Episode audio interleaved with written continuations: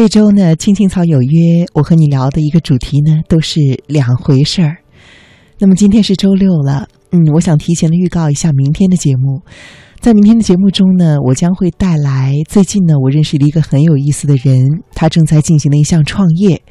这项创业呢，是关于衣服的搭配的。当时我第一次知道他的创业想法的时候，觉得这个想法很有趣。而后来呢，当我第一次去见到他，听他讲了他的故事，并且亲自的听他介绍了这个搭配衣服的创意之后呢，更是觉得他做的这件事情在将来呢，可能真的会很有意思，而且是有一片很大的蓝海。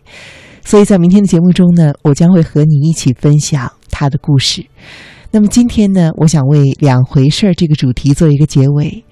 说到“两回事儿”呢，在周一的时候呢，就有我们的朋友在公众推送之后留言说：“我想婚姻和爱情应该是两回事儿吧。”当时看到的时候呢，我在心里惊讶于这位朋友的犀利和敏锐啊，因为他一下子就猜到了。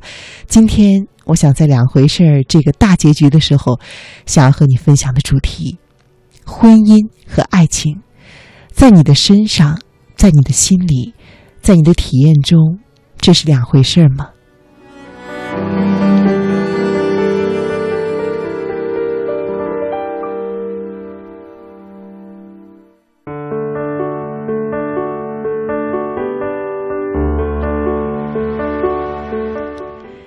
今天上午呢，读了一篇文章，讲的是心理和所处的社会文化环境的关系。我看到他的一个很有意思的分析，他说呢，人们对于婚姻的理解啊，很多时候呢和这个社会的文化环境是有非常密切联系的。譬如呢，在以个人主义为代表的西方和以集体主义为代表的东方呢，对于婚姻的理解就有着比较大的不同了。一般来说呢，在东方啊，人们习惯于或者说，尤其是在以前很长的时间呢，都是习惯于先结婚后恋爱的。那么，即使这份婚姻你并不是很满意，可能也会囿于社会的偏见，而一直这样拖下去，而到最后呢，两个人的相处其实就成为了一种亲情。有很多人他们在最后非常的幸福，但是可能他们并没有经历过那种罗曼蒂克的所谓狂热式的相爱。而在西方呢，相对以个人主义为比较突出的社会环境中呢，很多人坚信呢说爱情和婚姻应该是要划等号的，所以，呃，包括我自己呢，曾经去留学的时候呢，我也遇到了很多这样的人，也能够感受到他们，比如说呢，会到三十五岁、三十六岁之后，那个时候呢才考虑结婚，理由呢，居然就是他们一直没有遇到一个真正深爱的人。他们对于爱情和婚姻的坚持，可能或多或少的也受到他们的社会文化环境的影响吧。今天呢，我看到一位朋友啊，刚刚成为我们的老朋友的一位新朋友七，你好。他说呢，我是今年的高中毕业生，那听广播呢有半年多了，我很喜欢你的声音还有节目啊，谢谢你。他说，我写下留言，本来以为呢就是写下了，你很有可能是看不到的。但是有一期节目你提到了我，我很兴奋，感觉我和你的距离拉近了。我还没有经历过婚姻，爱情呢，应该有体会过吧？啊，这话后面让我想到了很多啊。你说呢？我觉得是两码事情。婚姻呢，就是平淡的，是要两个人一起努力过好的。我爸妈当年结婚的时候呢，两个人几乎没有了解。没有怎么认识，相亲完觉得合适，差不多就结婚了。现在呢，一样很幸福。我想啊，爱情呢，感觉更多的是浪漫、惊喜，还有紧张、心跳。嗯，那种感觉也许就是暂时的吧。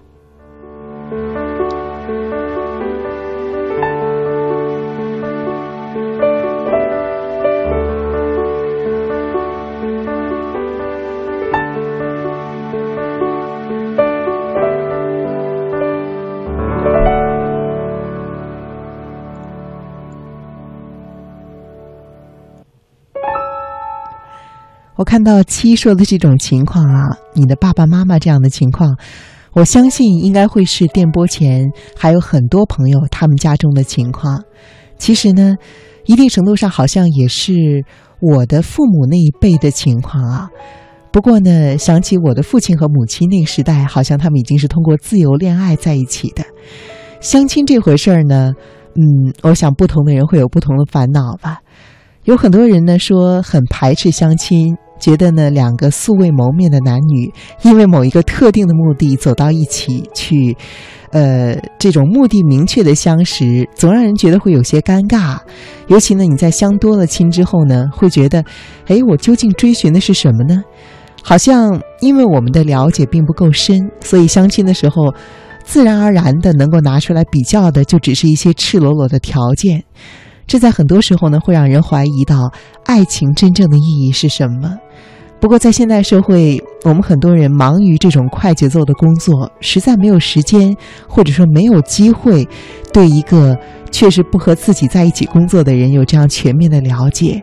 所以，通过相亲来解决目前的婚姻问题，可能也是现代社会中经常看到的。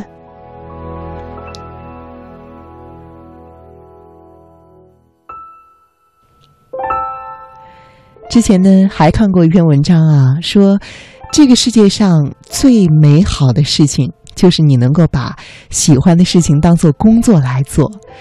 嗯，我当时看到这篇文章的时候呢，也想了很多。又想到今天的婚姻和爱情的这个主题，不知道最美好的婚姻是不是就是和爱情能够刚好契合的呢？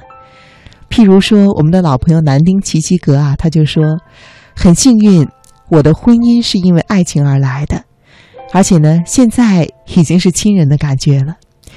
日子几乎没有了花前月下，只要他记得我的生日，不用买花和蛋糕，我都会像中了大奖一样开心。”在偌大的城市里啊，我和他白手起家，首付、装修、还贷。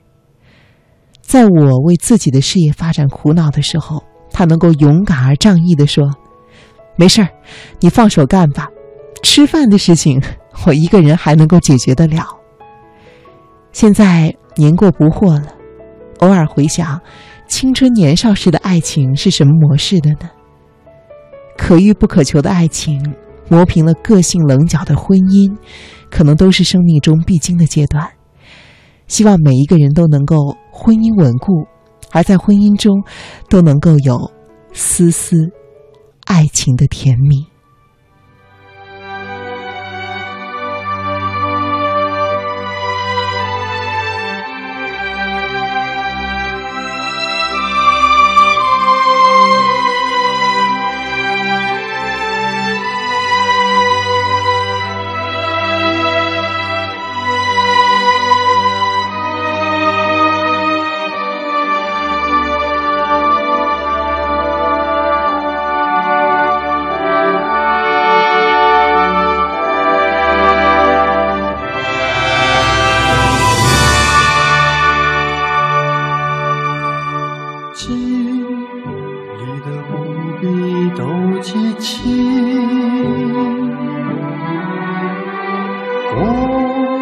去的不会都忘记。有些往事有些回忆成全了我也就陶冶了你。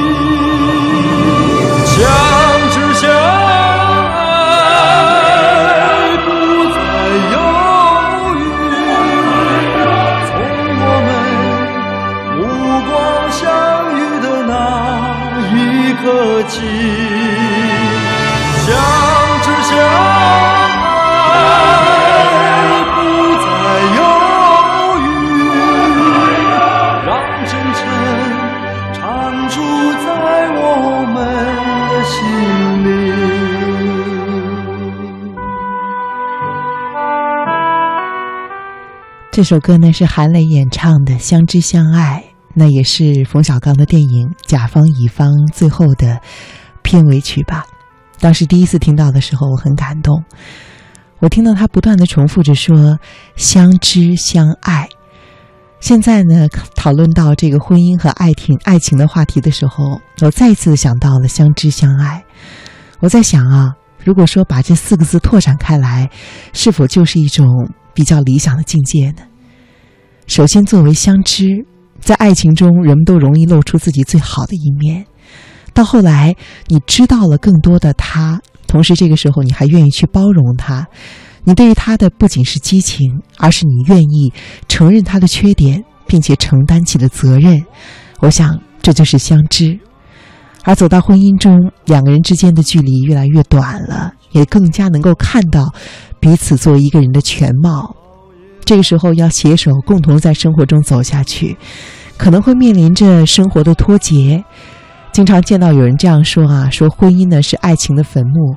可能是因为在婚姻之前，在爱情中还没有做到全然的相知，就携手走进了婚姻的殿堂。当然呢，这可能只是一种原因的分析。但是我想啊，在爱情中最后形成了稳定的价值观，两个人能够一起奋斗，而不是说想着一方去依靠另外一方，这样的爱情共同创造出来的这种生活，可能才会成为我们将来。互相相爱一生的最厚重的基础。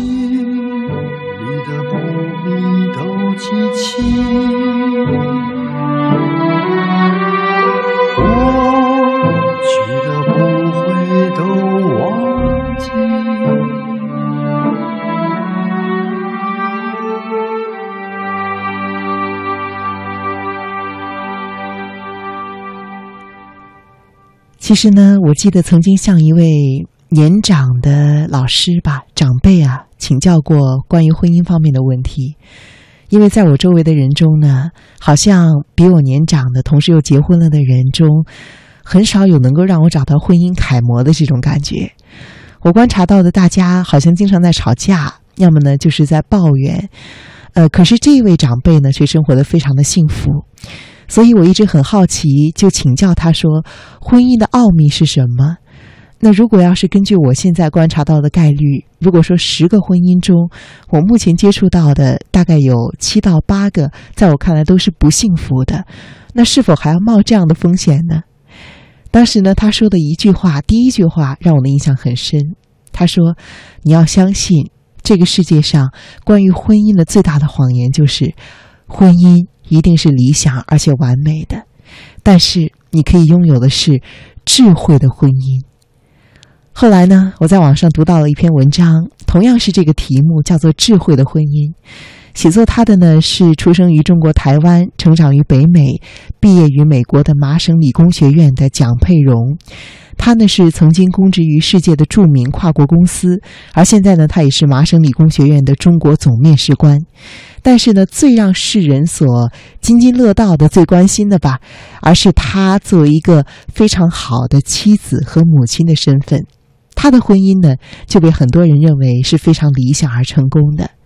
而他写的这一篇文章题目叫做《智慧的婚姻》，而后面跟着的一句话却是“挽救我婚姻的几个转折”。今天呢，我就想和你首先来分享这样一篇文章。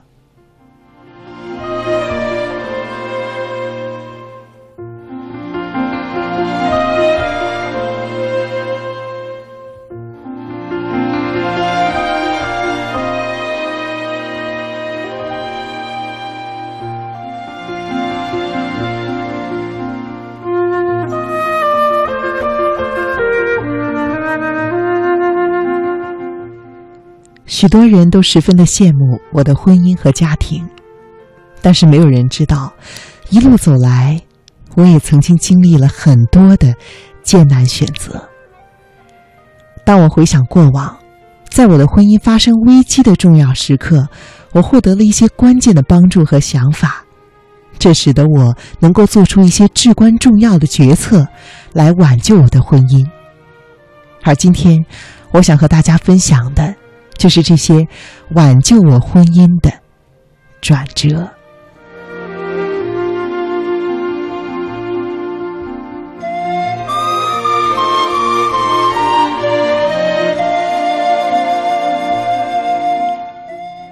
第一个转折呢是不留后路。其实，在没有开始和我现在的丈夫维谦约会之前，大半个大学时期，我都是和另外一个男朋友在交往。可是现在的丈夫维谦对我们的恋爱很认真，他充满热情、信誓旦旦的特质吸引了我，最终我决定了和他共度一生。可是后来呢？我们的婚姻中也存在一些问题。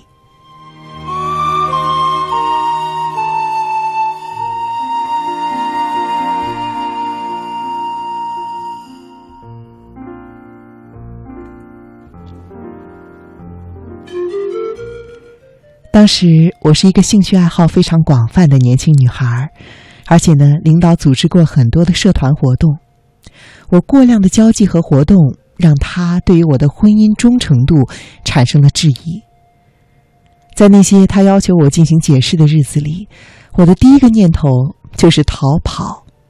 什么是逃跑呢？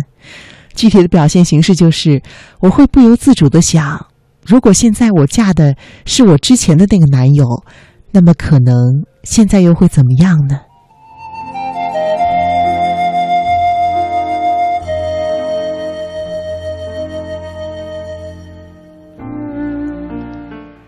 我开始把他们进行不公正的比较，而且我变得非常的不满于现在的婚姻。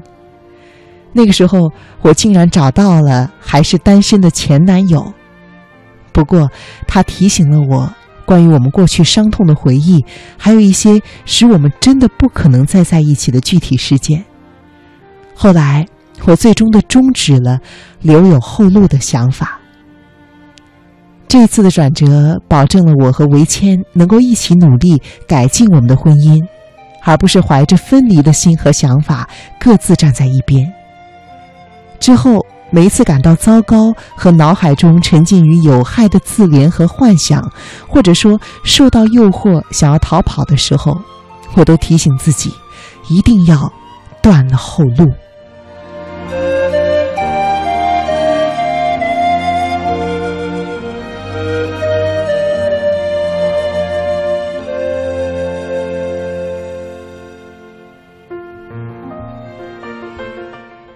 第二个转折呢是摆脱我自己的家庭。其实我的母亲对我和维谦结婚的事情本来就不是很同意。每一次我向我的母亲诉说心事，她就会更加觉得我的婚姻是一个错误，竭力的说服我和丈夫离婚，这样就进一步的拉大了我和丈夫之间的距离。我清楚的记得我们住在温哥华的时候的有一天。我和维谦发生了争执，我冲动的打包了行李，带着两个儿子，开着家里的车，准备到母亲家过夜。我一边开车，一边呢，在脑子里就开始预演我的母亲会说出的话。那些话呀，真的是非常的清晰。譬如，我早就告诉过你了，为什么你就是不听我的话，要跟他生孩子呢？你要什么时候才离开他呀？等等等等。这样的话一直的萦绕在我的脑海里。当时我知道，我面临着两个选择：第一是直面我的丈夫，并且为我们的轻率行为负责；第二是回到自己家，面对我的母亲，等着我的丈夫来娘家劝我回去。在那个时候，我做出了一个决定：我应该要直面问题。并且真正的变得独立起来。那时候，我立即的调转了车头，开回家，为我所造成的伤害向维谦道歉。他脸上的震惊、释然，还有感激的表情，至今还深深的烙印在我的脑海。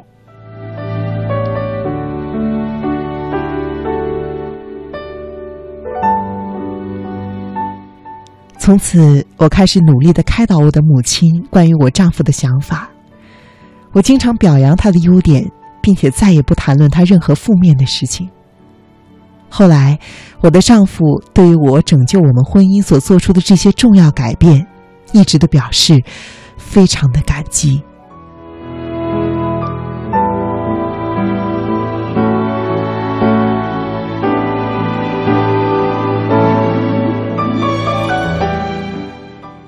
第三个转折呢，是在外人面前说一些正面的话。其实这并不是虚伪啊。说到我呢，我从来没有在外人面前听我母亲夸过我的父亲，反而经常听到他讲我父亲的过错和缺点。后来有一次，我的一位朋友给了我一个很有建设性的建议。他说：“如果我在外人面前谈论我丈夫负面的事情，或者批评我丈夫，这样做会让彼此都很难堪，而且我说的关于我丈夫的缺点，最终都会成真。”他鼓励我把一些批评性质的话留在私下提出来，而且我可以用温柔并且充满爱意的方式表达。后来我这样做之后，我惊奇的意识到，丈夫在公共场合中对于我的批评做出越来越多的消极反应，而他对于我的赞扬呢，不仅表示感激，而且开始不断的做出正面的回应。后来他还在外人面前开始夸奖我。这样子就形成了一个良性循环。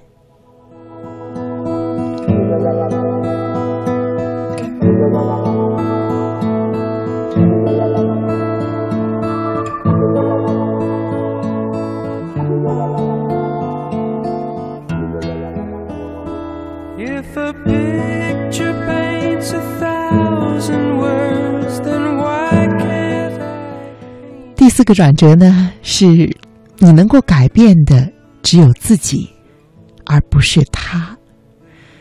我的丈夫是一个老实的工程师，他不会花言巧语的哄我。我尝试过很多的方法想让他改变，可是这些方法最终让他更加的疏离了我。有一天呢，我看到一个故事。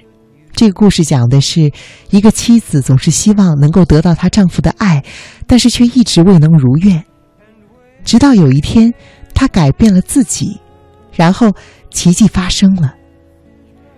我意识到，我唯一能够控制的人是我自己。如果我依赖我的丈夫带给我幸福，那么我就是一个无助的受害者，而且。我不是一个能够掌握自己命运的人，我会感到极大的不安全感。后来我决心，无论我的丈夫怎么对待我，我都要变成一个更加积极和感恩的人。而令我感到惊讶的时候，是我发现，当我努力的要做一个更好的、更有自己独立生活和个人魅力的妻子的时候，不仅是我变得更加有魅力了。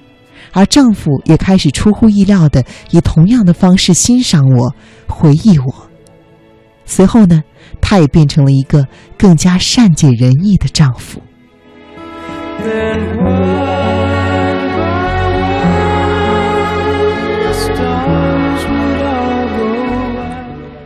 而最后一个转折是，我应该站在孩子这边还是丈夫那边呢？当我有了第一个孩子之后。我就经常以家教方法的原因和我的丈夫发生争执。一开始呢，我以一种能够让孩子站在我这边的方式向我的儿子描述事情。可是后来，我认识到尊敬父亲对孩子们来说是多么的重要。后来，我开始和我的丈夫站在同一战线。当孩子抱怨他们的父亲时，我会善意的提醒他们，他们有世界上最好的父亲。